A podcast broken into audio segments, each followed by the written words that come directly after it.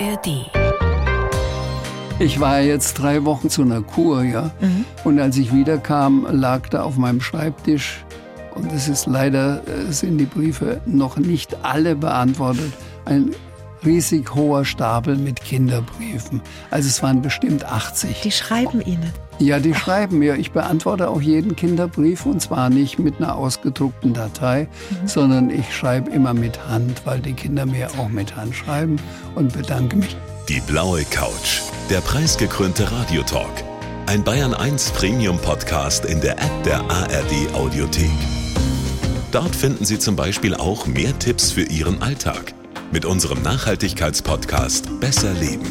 Und jetzt mehr gute Gespräche. Die blaue Couch auf Bayern 1 mit Dominique Knoll.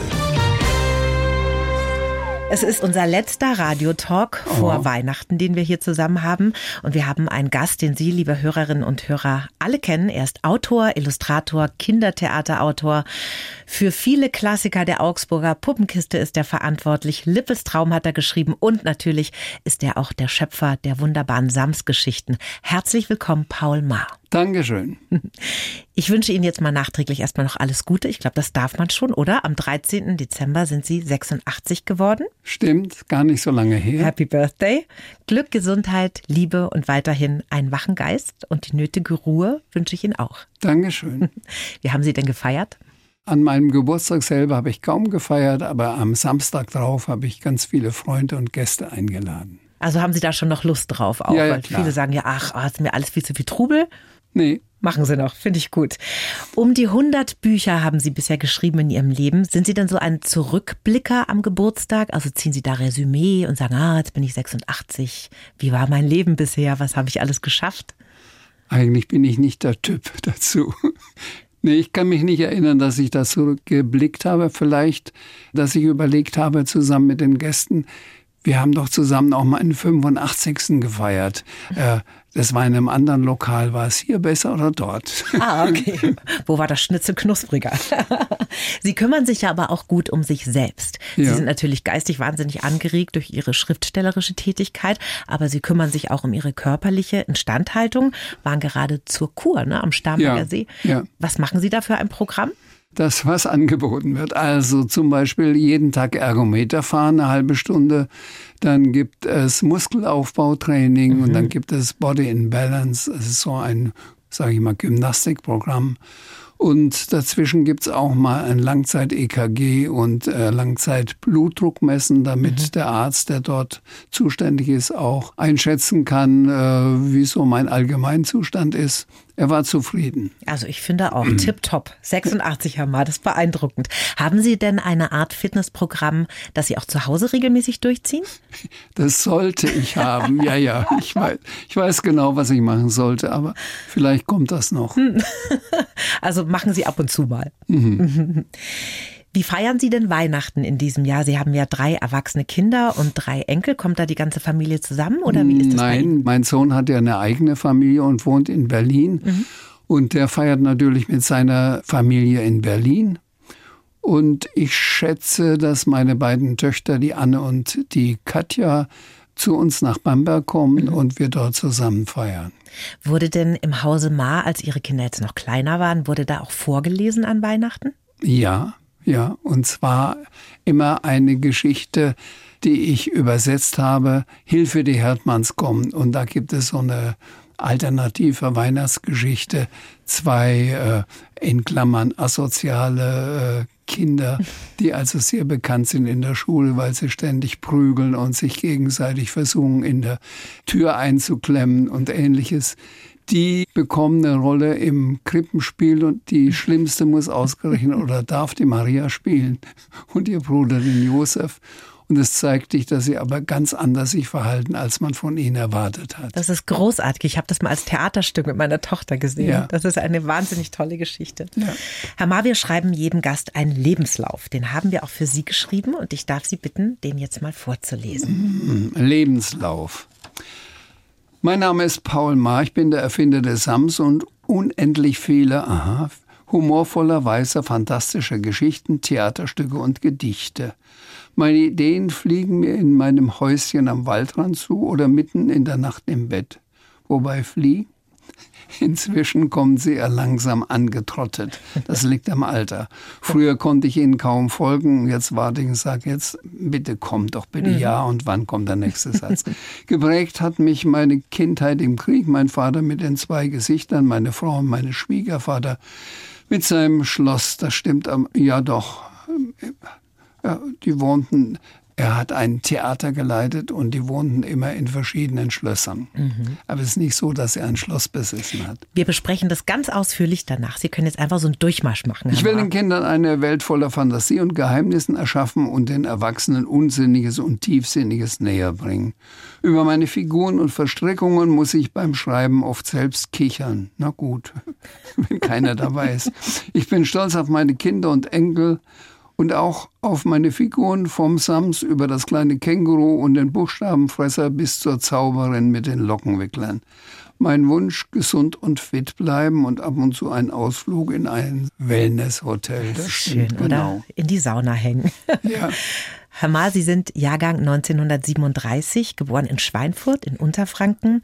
Zwei Jahre vor Kriegsbeginn, bei Kriegsende waren Sie sieben. Ja. Welche Erinnerungen haben Sie denn noch an die Zeit? Naja, ich habe düstere Erinnerungen an die Kriegszeit. Schweinfurt war eine Stadt, die am meisten bombardiert worden ist, weil dort gleich drei wichtige Kugellagerfabriken äh, sich befinden. Und meine Kindheit sah so aus, ich lag angezogen im Kinderbettchen, nur die Schuhe standen daneben, weil nachts immer die Angriffe waren. Und dann kam meine Stiefmutter ins Zimmer gestürzt, sagte, Paul, schnell, das Sirenen hast du nicht gehört, das Alarm, wir müssen schnell in den Luftschutzkeller. Und dann sind wir in stockdunkler Nacht, es durfte ja kein Lichtschein nach draußen fallen, alle Fenster waren verdunkelt, man wurde bestraft, wenn nur ein bisschen Licht zu sehen war, weil das ja ein Hinweis war für die alliierten Flugzeuge über uns, wo mhm. vielleicht da unten Leben ist oder wo jemand wohnt.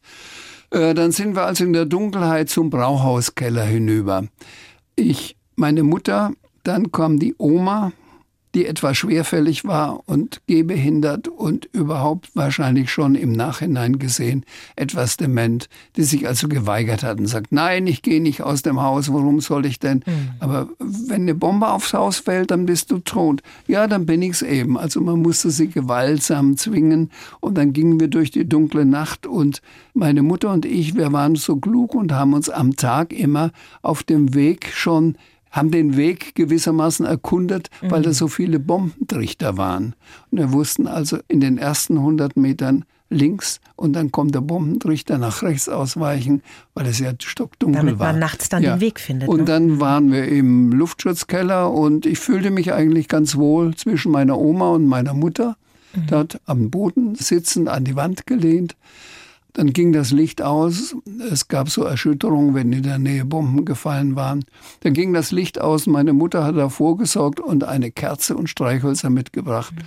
Und als ich aber gesehen habe, wie sie versucht hat, mit zitternden Fingern den Docht der Kerze zu finden und den nicht gefunden hat, mhm. weil sie so Angst hatte, ja, da hat sich dann ihre Angst auch auf mich übertragen mhm. und ich war glücklich, wenn der Alarm vorbei war und wir wieder auf die Straße kamen, die inzwischen silbern war. Und zwar deshalb, weil die alliierten Flugzeuge Staniolstreifen, also mit kleine Metallstreifen abgeworfen haben, um den deutschen Funkverkehr zu stören. Mhm. Und da lag also die ganze Straße wie eine Märchenstraße silbern vor uns. Mhm.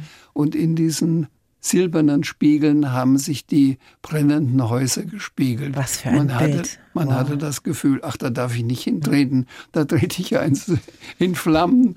Und man hat sich natürlich als Kind klar gemacht, nein, das ist natürlich eine Illusion, ja, ja. das ist ja ein Spiegelbild alles äh, Bilder und Geschichten, die wir nur aus dem Fernsehen kommen, die Sie mhm. erlebt haben. Ihr Vater, der war ja ein sehr zugewandter und auch ein künstlerischer Mensch, ist dann in den Krieg gegangen und kam aus diesem Krieg komplett verändert zurück. Ja. Der war ja Marinesoldat in Frankreich und war dann auch in Kriegsgefangenschaft. Was für ein Mann ist da zu ihm zurückgekehrt? Ja, ich hatte ihn kennengelernt als zwei, drei, vierjähriger, bevor er dann äh, eingezogen wurde zur Marine, als zugewandten, fröhlichen Vater, der mit mir baden war am Main. Und jetzt kam er zurück irgendwie gebrochen und frustriert und er kam mir entgegen, also ich kann die Situation schildern, wie ich ihn nach langer Zeit wieder mhm, gesehen mhm, ja. habe.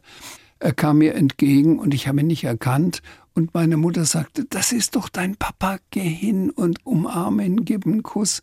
Bin dann zögernd hin und habe ihn umarmt, weil ich den Befehl gekriegt habe, habe ihn nicht erkannt und er hat mich auch wohl nicht richtig erkannt, denn ich war da so am Anfang der Pubertät und als er wegging, war ich ein blond gelocktes mhm. äh, Kind. Inzwischen waren meine Haare merkwürdigerweise dunkel geworden. Mhm. Das hat sich geändert und waren kurz geschoren.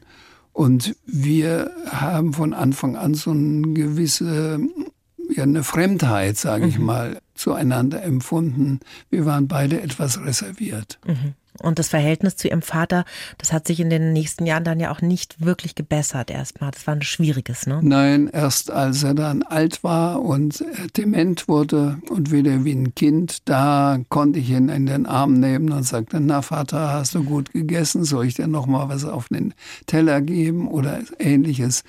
Da war unser Verhältnis wieder gut hergestellt. Hm, zumindest ein ein harmonisches Ende haben ja. Sie dann gehabt zusammen. Ne? Sie waren ja schon früh eine kleine Leseratte. Ne? Ja. Was glauben Sie denn eigentlich, woran liegt das denn, dass manche Kinder ein Buch nach dem anderen verschlingen und andere muss man da so wahnsinnig hinschieben zum Lesen? Liegt das am Buch? Liegt das an der Erziehung oder ist das genetisch?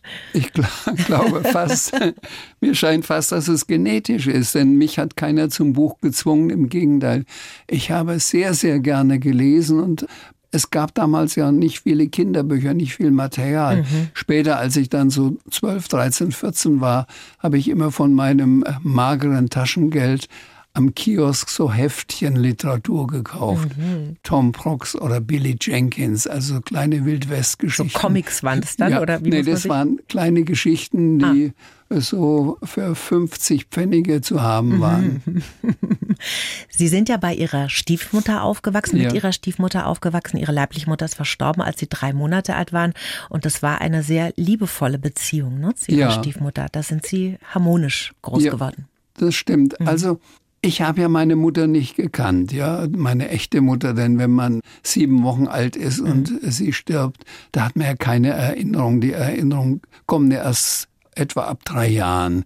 Da kann man noch an bestimmte Dinge sich erinnern. Und insofern, nachdem ich zwei Jahre alt war, hat mein Vater wieder geheiratet.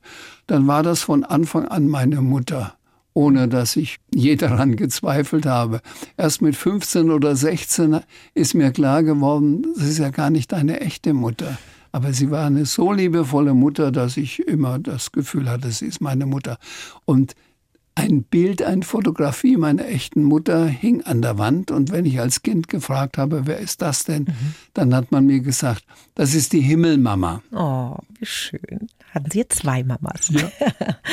Ihr Großvater ist ja auch mitgekommen, der Stiefgroßvater mit der neuen Mama sozusagen, ist auch ein neuer Opa gekommen, der hatte ein Gasthaus, hat äh, Fässer gebaut ja. und von ihm sind Sie so ein bisschen eingeführt worden in die Welt des Geschichtenerzählens. Das hat er in seinem Gasthaus gemacht, ne? Ja, er war bekannt dafür, dass er am Abend, wenn er gut gelaunt war und selber vielleicht auch ein Gläschen Wein getrunken hat, dass er die Gäste unterhalten hat mit seinen Geschichten. Zum Teil hat er anale Geschichten, die sich im Dorf ereignet haben, nochmal wieder erzählt, aber hat sie so hingetrimmt, dass es am Schluss eine Pointe gab und alle gelacht haben.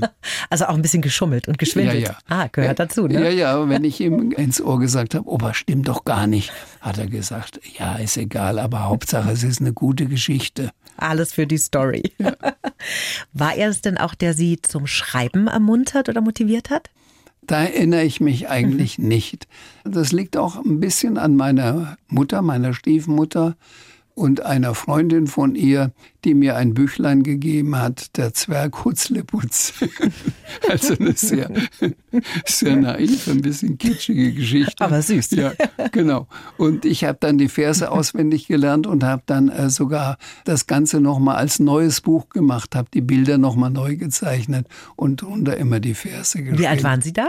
Da war ich zwischen acht und zehn. Also schon da einfach kreativ gewesen und ja, Sie wollten was zu Papier bringen, ja. sich ausdrücken darüber irgendwie, ne? Stimmt. Ja, ja. Sie haben mal in einem Interview gesagt, Kinderbuchautoren brauchen eine extreme Kindheit, also entweder so behütet wie bei Astrid Lindgren oder so schwierig wie die ihre. Wo finden Sie denn diese schwierigen, vielleicht sogar traumatischen Erfahrungen aus Ihrer Kindheit in Ihren Geschichten wieder? Ähm, ich muss mich oder Sie korrigieren. Mhm. Ich habe nicht gesagt, dass ich mich auf der schwierigen Seite erkenne. Mhm. Ich habe gesagt, es gibt wohl extreme Lebensläufe bei Kinderbuchautoren, zum Beispiel Astrid Lindgren, mhm. die in Stockholm mit einem unehelichen Kind unglücklich saß und die ah. sich erinnert an die eigene wunderschöne Kindheit. Oder als anderes Beispiel, Janosch habe ich erwähnt, mhm. der mir erzählt hat, dass er sogar mit Ketten geprügelt worden ist in seiner Kindheit und der sich gewissermaßen die Kindheit schreibend erschafft, mhm. die er nicht gehabt hat. Also das okay. sind die beiden Extremen. Und wo ordnen Sie sich da ein? Ähm, in der Mitte. ja, weil, also man findet es ja schon ähm, äh, so ein bisschen wieder in ihren Geschichten. Zum Beispiel der Martin Taschenbier wird in dem Sams-Buch von Klassenkameraden so ein bisschen gehänselt und gemobbt. Und ich glaube, das mhm. sind ja auch Erfahrungen, die Sie mal gemacht haben, ne? Durchaus, ja. In der Schulzeit. Ja, ja und, und Lippels Traum, die Betreuerin nimmt dem Lippel ein Buch weg als Bestrafung. Und das war bei Ihnen ja auch so, dass Lesen nicht so hoch angesehen war bei Ihrem Vater, ne? Das stimmt. Mein Vater war eben ein äh, tüchtiger Handwerksmeister. Und wenn er mich mit einem Buch gesehen hat im Sessel sitzen, sagt er, schau mal, diese Wand, die ist äh, zwei Meter hoch und vier Meter breit. Mhm. Wenn ich mich jetzt da hinstelle und mal die Weiß an, dann brauche ich eine halbe Stunde und dann habe ich wieder eine neue Wand. Mhm. Du sitzt eine halbe Stunde im Sessel und was hast du neu gemacht oder geschaffen? Gar nichts. Du hast nur die Zeit vertrödelt mit deiner Leserei. Bitte geh mal in den Hof, da liegt so viel Laub gerade mhm. und dort ist der Besen, dann mach mal den Hof sauber. So war das damals. Ja, ja. Ich, mein Vater hat mir das auch erzählt, er musste immer heimlich mit der Taschenlampe unter der Bettdecke lesen, damit es mhm. keiner mitkriegt. Ja, ja. Weil sein Vater auch Handwerker war und gesagt, ja, lesen, das ist mhm. doch nichts, Zeitverschwendung. Ne? Also das ist schon so ein bisschen verrückt. Wenn Sie jetzt heute zurückblicken auf Ihre Kindheit, äh, Ihr Vater, der sehr gezeichnet aus dem Krieg zurückkam, Ihr sehr liebevoller Großvater und ihre liebevolle Stiefmutter. Überwiegt da das Gute? Ist das eine schöne Kindheit, wenn Sie zurückschauen? Ähm, es ist eine ambivalente Kindheit. Mhm. Die frühe Kindheit, die hat mich geprägt und die hat mir so einen festen inneren Kern gegeben, der unverletzlich ist, der dazu führt, dass ich eigentlich immer das Gefühl habe, ganz egal wie die Situation ist, ich komme da durch, ich schaffe das, ja. Mhm so ein gutes Grundgefühl. Und ähm, durch den aus dem Krieg frustriert zurückgekehrten Vater hat sich dann so die Pubertätszeit, ähm, ja, wie soll ich sagen, die war halt nicht schön. Mhm. Die musste ich überwinden und kaum hatte ich das Abitur geschafft, bin ich auch schon am nächsten Tag aus dem Haus. Mhm. Da sind Sie dann raus in die Welt und haben. Ihre Flügel ausgebreitet ja. in die Landeshauptstadt. Ja. Haben Sie Ihrem Vater denn verziehen? Ja. Ja. Ja, ich denke, ich ahne, was er alles erlebt hat und was dazu geführt hat, dass er so anders geworden mhm. ist. Und wie gesagt, als alten, dementen Vater konnte ich ihn in den Arm nehmen und mhm. das ist ja schon ein Zeichen dafür. Ja dass ich ihm eigentlich verziehen habe. Das ist schön, ja, wenn man da auch ohne Groll dran zurückdenken kann, ja. jetzt nach all den Jahren. Ne? Wenn Sie jetzt mal schauen, wie Sie aufgewachsen sind, und Sie haben ja auch noch sehr viel Kontakt zu den Kindern heutzutage. Sie schreiben nach wie vor Bücher für Kinder, halten Lesungen, sehr ausgewählte Lesungen, aber Sie halten noch Lesungen. Glauben Sie denn, wir lassen die Kinder heutzutage zu wenig Laufen, also so zu wenig vom Bundle, äh, weil wir gar nicht mehr rauskommen aus unserem Helikoptermodus. Und ja. hier spricht eine Betroffene. ja. Meine Tochter ist 17 und ich bin immer noch, ach komm, ich mache dir nochmal ein Pausenbrot. Das ist wirklich. ja, ja, das beobachte ich natürlich auch, soweit ich das äh, beobachten kann, in äh, anderen Familien oder auch bei den Kindern. Es ist meistens eine überbehütete Kindheit heutzutage. Mhm. Wenn ich überlege, wie ich will nicht sagen wie achtlos, aber wie, ähm, ja. Frei. Wie frei wir damals waren oder wie unsere Eltern viel Freiheit gelassen oder gegeben haben. Dann hat man gesagt, wenn man aus der Schule kam, Schulranzen hingeworfen. Mhm. Wann gibt es ein Mittagessen? Um zwölf? Ach, da habe ich ja, oder um eins, ja, da habe ich ja noch eine halbe Stunde Zeit. Ich gehe mal auf die Straße, ja. Dann ist man rausgegangen aus dem Haus und hat sich umgeschaut und hat man andere Kinder gesehen, die auch noch nicht zum Mittagessen waren. Mhm. Und dann hat man irgendwas gespielt und kam dann viel zu spät zum Mittagessen. Und das ist ja dann auch eine Zeit, in der man als Kind unbeobachtet ist und seine ganz eigene Welt erschafft und vielleicht auch Geheimnisse hat vor den Eltern.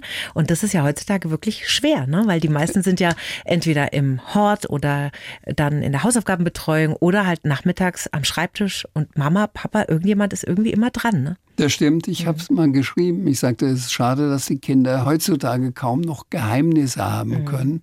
Weil sie so behütet und damit auch überwacht sind, dass es kaum noch Gelegenheiten gibt, etwas zu tun, was die Erwachsenen um Himmels Willen nicht wissen oder erfahren dürfen. Ich glaube, bei etwas älteren Kindern ist das einzige Geheimnis ein zweiter Instagram-Account. Das machen ganz viele. Ja. Die haben einen, wo sie sich mit Mama und Papa verbinden und dann noch einen geheimen, wo wirklich nur die engsten Freunde Zugang haben. Ja. Die letzten Geheimnisse von Teenagern. In so eine, eine fantasievolle Geschichte einzutauchen, das ist ja auch so eine Art Geheimnis. Ne? Da ist man dann mhm. als Kind, da kann ich mich auch noch dran erinnern, mit den Figuren in einer ganz eigenen Welt. Ist das auch so ein bisschen Ihr Ansatz, wenn Sie schreiben? Ja, durchaus. Also da kann ich jetzt nicht viel dazu sagen, aber Sie haben da schon gesagt. Mhm. Da sage ich einfach ja. Ja. Ihre Frau Nele Ballhaus haben Sie ja in der Abiturklasse schon ja. kennengelernt. Da sind wir in den frühen 50ern oder? Wenn ich richtig 58. Ach, späten 50er. Wie haben Sie denn damals um Sie geworben? Können Sie sich noch erinnern? Sie haben sie gesehen, sympathisch gefunden, nehme ich an. Wie ging ja. denn dann Ihre Geschichte weiter?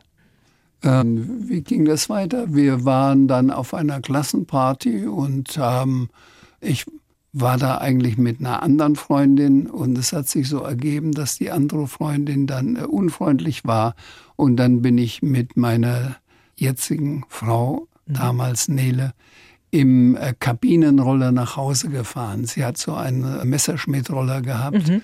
und äh, hat mich dann eingeladen und wir sind dann zusammengefahren. Und sie hat ja auch sehr unkonventionell schon gelebt, ihre Frau damals. Sie kam aus einer Künstlerfamilie und sie hatten in einer Künstlerkommune gelebt, ne? Ja, das war also ein, eine Theaterkommune, wo alle Schauspielerinnen, alle Schauspieler, der Bühnenbildner, die Regisseure alle in einem Schloss gewohnt haben. Und ich kam natürlich aus einer bürgerlichen Familie, hatte schon früh ein Faible für Malerei, hatte mir ein Kunstgeschichtsbuch besorgt mit meinem Taschengeld und kam da, als ich sie besucht habe, dort in eine ganz neue Welt, in dieses Theater, wo man sich unterhalten hat über Kunst und über Literatur, über Szenen im Theater ich habe viel gelernt, konnte immerhin einiges dazu beitragen, wenn über Malerei gesprochen mhm. worden ist.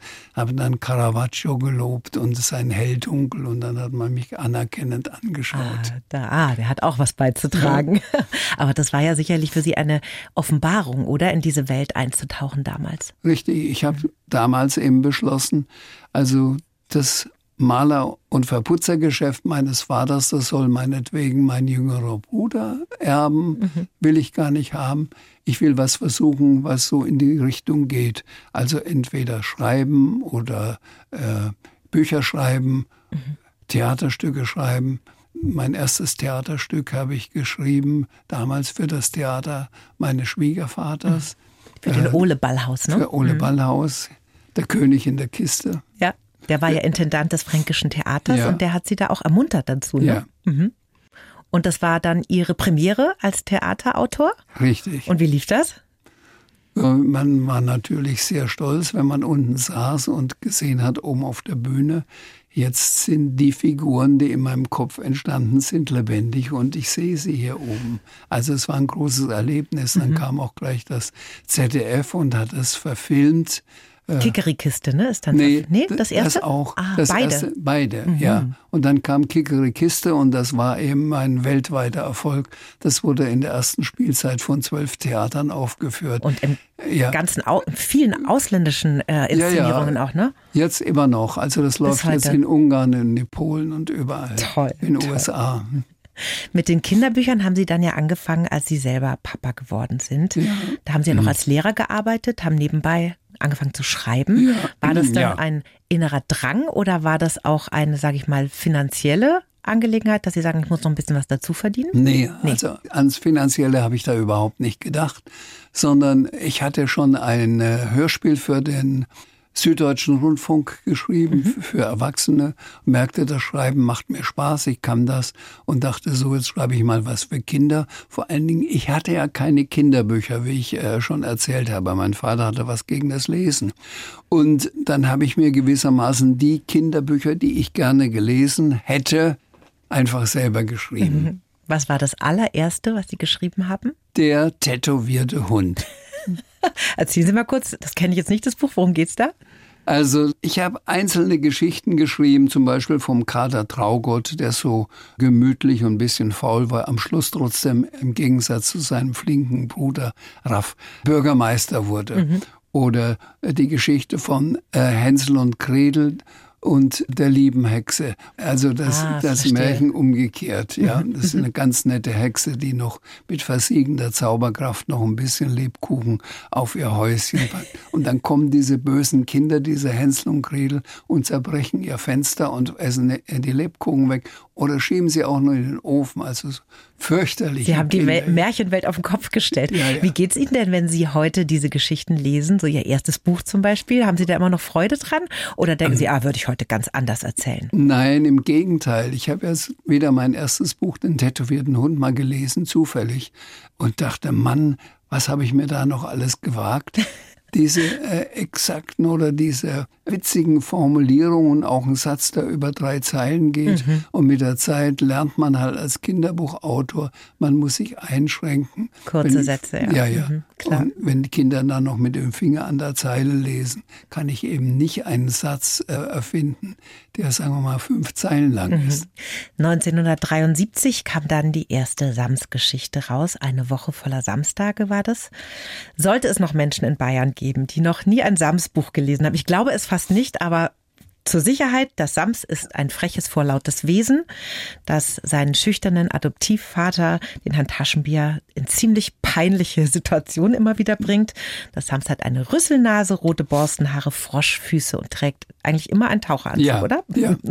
Und Wunschpunkt im Gesicht, das ist natürlich auch ganz ja. wichtig.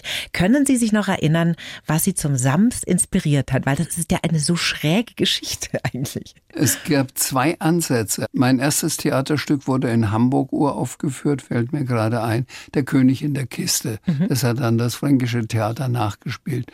Und äh, da gibt es eine Puppenspielertruppe, eine Schauspielertruppe, die dem König ein Stück vorführen wollen. Also da gibt es einen Theaterwagen, wo vorne eine Klappe aufgeht und dann werden mit Figuren ein Stück gespielt. Mhm. Und da habe ich erfunden ein gefräßiges Sams und zwar als Klappmaulfigur, so dass man mit Daumen und den Fingern ja, das äh, Maul bewegen kann, mhm. das Maul darstellen kann. Und das kam auf die Bühne und hat also alles aufgefressen, äh, Häuser, Menschen, Kühe, alles. Ah. Das war so ein Vielfraß. Und der Regisseur sagte, ja, das ist zwar ganz schön, aber es passt überhaupt nicht in den Zusammenhang. Und dann habe ich es rausgenommen und habe dann ihr dort ein Lied eingefügt. Und dieses Sams landete in der Schublade und drei, vier Jahre später, ich weiß nicht mehr genau wann, wahrscheinlich drei Jahre später, habe ich die Schublade mal wieder aufgezogen, dachte, es ist eigentlich eine gute Idee, ein Samstag am Samstag kommt. Kann ich das ausbauen? Ja, natürlich. Am Sonntag scheint die Sonne, am Montag muss dann ein Herr Mohn zu Besuch kommen, am Dienstag ist Dienst, Mittwoch, Vormittag, Donnerstag, Donnerstag, Freitag frei. Dann kommt automatisch am Samstag das Sams und dann war die Figur da und ich muss nur noch das Äußere erfinden. Aber das ist ziemlich lustig erfunden. Und der Herr Taschenbier, hat der auch ein Vorbild? Ja, genau. Mein Vater hatte einen Buchhalter, der sehr schüchtern war, kontaktgestört nur zu Kindern, also auch zu mir hat er ein gutes Verhältnis. Da hat er sich geöffnet, mit mir hat er gesprochen. Er war auch derjenige, der mich beiseite genommen hat, geschaut, ob mein Vater nicht zuhört, hat gesagt, äh, Paul, ich habe deine letzten Bilder gesehen, du musst unbedingt auf die Kunstakademie. Ich sagte auch, wie man sich bewirbt, ja. Mhm. Der hat mich sehr gefördert. Toll. Und dieser schüchterne Herr Wenner, ich kann ruhig den Namen sagen, er lebt nicht mehr, der war das Vorbild für den Herrn Taschenbier. Also auch aus dem Leben ja. Geschichten gekommen. Ich finde das faszinierende. Ich habe in einige Bücher wieder reingelesen zur Vorbereitung auf unser Gespräch. Man hatte als Erwachsener einfach auch irre Spaß nach wie vor beim, beim Lesen. Denken Sie denn beim Schreiben nur an Kinder oder denken Sie schon mit, was könnte den Erwachsenen auch Spaß machen? Ich denke eigentlich beim Schreiben, muss ich gestehen, selten an die Leser selbst. Ah. ich schreibe mir die Geschichten, die ich gerne gelesen habe und dann, es gibt ja nicht nur Sams-Geschichten, dann schicke ich den, das Manuskript an den Verlag und sage, äh, überlegt mal, Frau Lektorin, ist das eher eine Geschichte für Achtjährige oder ist es eine Jugendgeschichte, so ab 12, 13? Mhm. Und die entscheiden das dann und geben dann hinten drauf entweder zwei Punkte oder vier Punkte, ah. damit der Buchhändler weiß, wenn er das nicht gelesen hat, wie er das Buch empfehlen mhm. soll. Aber das, das heißt, die schreiben ohne kommerzielle Zwänge sowieso mittlerweile wahrscheinlich ja. und auch ohne irgendwie, ich möchte gefallen, sondern das fließt aus ihnen ja. heraus. Ja, Schön. durchaus. Ja. Stehen Sie eigentlich im Austausch mit Ihren jungen Leserinnen und Lesern? Ja, ja. Ich, ich war jetzt drei Wochen in der Lauterbacher Mühle zu einer Kur, ja. Mhm. Und als ich wiederkam, lag da auf meinem Schreibtisch und es ist leider, sind die Briefe noch nicht alle beantwortet. Ein riesig hoher Stapel mit Kinderbriefen. Also es waren bestimmt 80. Die schreiben Ihnen. Ja, die schreiben mir. Ich beantworte auch jeden Kinderbrief und zwar nicht mit einer ausgedruckten Datei, mhm. sondern ich schreibe immer mit Hand, weil die Kinder mir auch mit Hand schreiben und bedanke mich. Was kommt denn da von den Kindern? Äh, es gibt drei verschiedene, drei Kategorien. Kategorie 1, 90 Prozent wann kommt ein neues Sams-Buch? Mhm. Ich habe das Sams-Buch gelesen, hat mir gut gefallen, die Reime sind schön. Manchmal zitieren sie sogar meine Gedichte, so als würde ich sie selber nicht kennen. Das sind die 90 Prozent. Dann gibt es 10 Prozent, wo ich sage, das sind kuriose Briefe, ja. Mhm. Die haben irgendwie, ohne dass die Kinder das wollten, einen Witz in sich. Mhm. Also ich kann einen Brief zitieren, der ist ganz kurz schreibt mir ein Mädchen so mit Großbuchstaben, wahrscheinlich lernt sie gerade schreiben, lieber L-I-B-A, wie man spricht, lieber, lieber Paul Ma, unser Kater ist ganz dick, der Tierarzt sagt, er hat Krebs. Und jetzt habe ich solche Angst, der Sams ist doch auch so dick. Bitte schreibe mir, ob der Sams Krebs hat. Oh Gott, das ist ja. Und das beantworten Sie alles handschriftlich? Natürlich. Und dann gibt es allerdings die dritte Kategorie und das ist manchmal nicht einfach so, diesen Brief oder diese Briefe zu beantworten, wo man mir über die Schiene Sams ein Problem schildert, mhm. das das Kind gerade hat und hofft, dass ich ihm antworte. Mhm. Also etwa, hallo Paul Ma, wenn ich nachts wach liege, dann stelle ich mir vor, der Sams kommt zu mir und sagt, Elvira, du hast noch einen Wunsch frei. Und dann weiß ich, was ich sage. Dann sage ich, ich wünsche, dass mein Papa von dieser doofen Frau weggeht oh. und wieder zu uns in die Familie kommt. Was schreibt Sie, man denn da? Schwer, ne? Das ist schwer, ja. Mhm. Aber ganz toll, dass Sie das machen, finde ja. ich. Also es wäre wirklich nicht selbstverständlich. Mhm. Die meisten haben da Menschen, die das für sie erledigen, aber mhm. sie, sie sind da selber dran. Das finde ja. ich toll. Die Ideen fliegen Ihnen heute nicht mehr ganz so schnell zu wie früher, haben wir gerade in Ihrem Lebenslauf mhm. gehört. Sie kommen langsam angetrottet. Ja. Aus welcher Richtung denn? Was inspiriert Sie denn? Also ich schreibe jetzt gerade parallel. Ich habe geschrieben die Geschichte von einer Zauberin, mhm einer ganz bürgerlichen Zauberin, muss ich vorstellen, so mit Brille und Lockenwicklern im Haar, die sich aber nicht zu schade ist, auch mal Löcher, ein Radiergummi zu zaubern, der Löcher in das Matheheft reißt, wenn sie nicht gerade dabei ist, äh, Straßensperren oder lange Schlangen an der Supermarktkasse zu zaubern. Mhm. Und die hat eine herzensgute Tochter, die so ganz anders ist, die ihre Mutter zur Verzweiflung bringt und sagt, ein Bäckersohn wird doch so gerne Bäcker und äh, ein Tischler, Tischler, warum hast du was gegen meinen Beruf? Warum zauberst du nicht? Aber die Tochter ist also geradezu übertrieben herzensgut, teilt ihr Pausenbrot mit Freundinnen, wirft nie einen ausgekauten Kaugummi auf den Boden. Verkehrte Welt wieder mal, ne? Ja, ja, ja. Und wo kommt das her? Also wo kriegen Sie solche Ideen her? Die kommen von alleine. Das Sie kann ich nicht. Poppen auf. Kann ich nicht äh, definieren.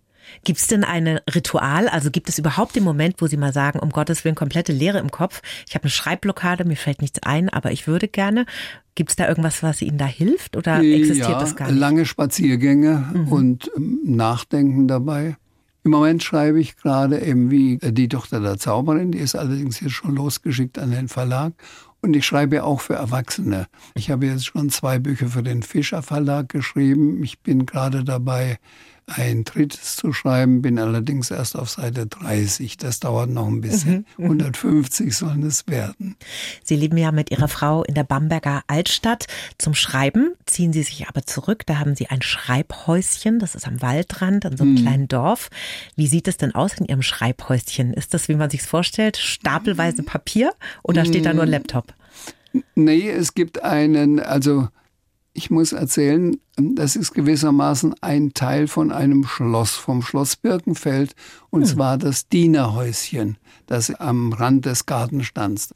Waren, unten war eine Orangerie und da haben dann die Diener die Aufgabe gehabt, im Winter die empfindlichen Pflanzen vor der Kälte zu schützen. Vor ne? der Kälte mhm. zu schützen. Es gab nämlich außen einen Ofen und einen Eingang in diese Orangerie. Das ist inzwischen vermauert, weil es da inzwischen auch äh, modernerweise eine Zentralheizung gibt. Und da gibt es einen langen sogenannten Shaker-Tisch, der ist 2,50 lang. Und da sitze ich an einem Ende und schreibe am Anfang immer meine Geschichten, so die ersten fünf, sechs Seiten mit Hand. Mhm. Und wenn ich merke, jetzt läuft die Geschichte, dann setze ich mich an den Laptop und tippe diese fünf, sechs Seiten ab. Und dann läuft die Geschichte von alleine ah. weiter. Aber der lange Tisch, der nützt mir sehr beim Illustrieren. Ich sitze da natürlich auch mit meinen Wasserfarben oder mit meinen Aquarellfarben und meinen vielen Stiften. Und illustriere ich dann vielleicht 14 Tage, drei Wochen, bis ich meine 60, 70 mhm. Illustrationen mhm. fertig mhm. habe. Und dann nützt mir dieser äh, lange Tisch, dass ich, wenn ich, sagen wir mal, Frau Rotkohl gemalt habe und habe ihr eine gelbe Schürze gegeben, dann liegt es oben am äußersten Rand. Ah. Weil sie auf Seite 12 vorkommt. Und dann kommt sie lange nicht mehr vor und ich mache andere Illustrationen. Und auf Seite 121 taucht sie wieder auf. Mhm. Muss ich sie also nochmal malen. Und da muss ich aufpassen, dass ich nicht jetzt 14 Tage später, weil äh, die Geschichte am gleichen Tag spielt, mhm. ihr eine gelbe Schürze gebe oder eine blaue, obwohl das sie... Das muss gleich sein, na klar. ja, ja, verstehe. ich muss immer genau schauen, wie sie aussieht, damit sie also noch genauso aussieht. Das wissen viele nämlich gar nicht, dass sie selber illustrieren ja. und das wird auch richtig groß gehandelt in Galerien, ihre ja. Illustrationen. Ja. Also das ist auch ganz, ganz wunderschön. Wir haben auch hier Bücher signiert und auch ein kleines Sams vorne reingemalt. Zack, mhm. zack. Sieht toll aus. Haben Sie denn eine spezielle Schreibroutine? Also gehen Sie morgens um neun an den Schreibtisch bis zwölf, dann Kaffee oder gibt es sowas bei Ihnen oder machen Sie das immer, wie Sie eben die Muse küsst? Ähm, am besten kann ich schreiben, wenn ich nicht zu Hause bin. Also jetzt in der Lauterbacher Mühle habe ich sehr lange jeden Nachmittag geschrieben. Mhm. Oder ich ziehe mich zurück nach Birkenfeld, wo ich meine Ruhe habe und in eine tiefe Konzentration komme. Und in Birkenfeld, da nach einem späten Frühstück, setze ich mich dann um zehn, halb elf an den Computer und schreibe, wenn es gut läuft, bis nachmittags um fünf. Und, und wenn so ein Buch fertiggestellt ist, gibt es dann so eine spezielle Routine, ein Ritual? Feiern Sie? Machen Sie einen Champagner auf? Nee, ich schreibe E-N-D-E in Großbuchstaben unten drunter. Und dann schicke ich das oft oder meistens sogar noch an meinen Sohn Michael in Berlin. Mhm. Der ist ja Literaturkritiker und schreibt auch selbst. Ah. Und der soll noch mal drüber lesen, bevor das gedruckt wird und an den Verlag kommt. Und er streicht mir meistens die Adjektive. zu viele Adjektive, zu ja. verspielt. Ja. Also ist Ihr Lektor, Ihr Sohn eigentlich, kann man sagen? Mein Vorlektor. Ich habe mhm. eine Lektorin im Verlag. Mhm die also auch noch ein Wörtchen mitzureden hat. Und werden die Geschichten auch an den Enkeln mal ausgetestet? Die Enkel sind über 30. Ach Gott, die sind auch schon so alt, mein Gott. Okay, Urenkel dann vielleicht. Ja, vielleicht gibt es mal Urenkel. Wäre schön, dann könnte ich die testen. Die Im Sommer ist ja die Jubiläumsausgabe, die zum 50. Geburtstag vom Sams rausgekommen. Ja. Das Sams, die Wunschpunkte-Geschichten. Elf Sams-Bücher gibt es ja mittlerweile mhm. und Sie schreiben jetzt gerade am 12. mit Mini-Sams. Ja. Heißt das dann, das Sams kriegt ein Baby oder eine kleine Schwester? Oder können Sie schon was verraten? Nein, ähm, die Samse entstehen aus Eiern. Ah. Die lehnen immer im Sams. Sie haben ein Sams-Universum erfunden, das Samsland, die Sams-Welt. Und da gibt es viele Kürbisse und die sind eigentlich alle sehr faul, diese Samse. Und liegen den ganzen Tag in der Sonne an Kürbis gelehnt und essen auch Kürbis. Und die Samse entstehen aus Eiern, aus großen blau gepunkteten Eiern. Und wenn dann so ein Ei aufbricht, dann kommt ein kleiner Sams, ein Minisams heraus. Ah. Und die Abenteuer von diesem Minisams, dass jedes Gespräch beginnt mit einem Daumen im Mund und dann ich hätte da mal eine Frage. Ja. Man kriegt so Lust, ein Sams zu sein. Eigentlich ein schönes Leben. Ne? Ja. Wenn wir jetzt schon mal kurz rüberschauen zusammen ins neue Jahr 2024, ja. was wünschen Sie sich? Worauf freuen Sie sich? Vielleicht gibt es ja auch schon was ganz Konkretes, wenn Sie da mal rüberspitzen. Hm, ich überlege gerade. Also ich werde sicher mit einer Freundin mal ein Wochenende machen, so in einem Wellnesshotel, mhm. um mich ein bisschen wieder fit zu machen. Vielleicht gönne ich mir sogar einen Urlaub, das weiß ich noch nicht genau. Und äh, ja, worauf freue ich mich? Das eigentlich? neue Samsbuch kommt wahrscheinlich dann auch raus nächstes Jahr, ja, oder? Ja, es kommt im nächsten Jahr. Im Frühjahr kommt eben die Tochter der Zauberin, da freue ich mich. Das hat mein Enkel Hannes illustriert. Toll. Der ist ein toller Illustrator, also ist sein erstes Buch, was er illustriert. Mhm. Aber ich weiß es von seinen ganzen Bildern, die er mir immer per WhatsApp schickt. Mhm wie gut er illustriert, deswegen habe ich ihn vorgeschlagen.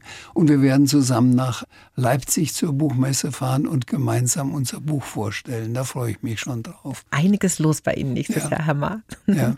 Zum Schluss eine Frage, die ich jedem Gast stelle. Was würden Sie im 20-jährigen Ich aus heutiger Sicht gerne sagen? Ich würde sagen, lass dich nicht so sehr vom Zeitgeist beeinflussen. Höre horche, höre in dich hinein und überlege, was für dich wichtig ist. Und ähm, wahrscheinlich ähm, gibt es in dir so einen festen Kern, der dir genau sagt, äh, wo du stehst, wer du bist. Erkenne das, spüre das und handle danach. Vertraue dir, ne? Ja. Steht da ganz groß drüber, glaube ich. Paul Ma, ich wünsche Ihnen jetzt schon mal frohe Weihnachten und weiterhin so wunderbare, fantasievolle und unkonventionelle Ideen, die Sie dann für uns aufschreiben. Danke, dass Sie da waren. Gut, ich danke auch. Die Bayern 1 Premium Podcasts. Zu jeder Zeit, an jedem Ort. In der App der ARD Audiothek und auf bayern1.de. Bayern 1 gehört ins Leben.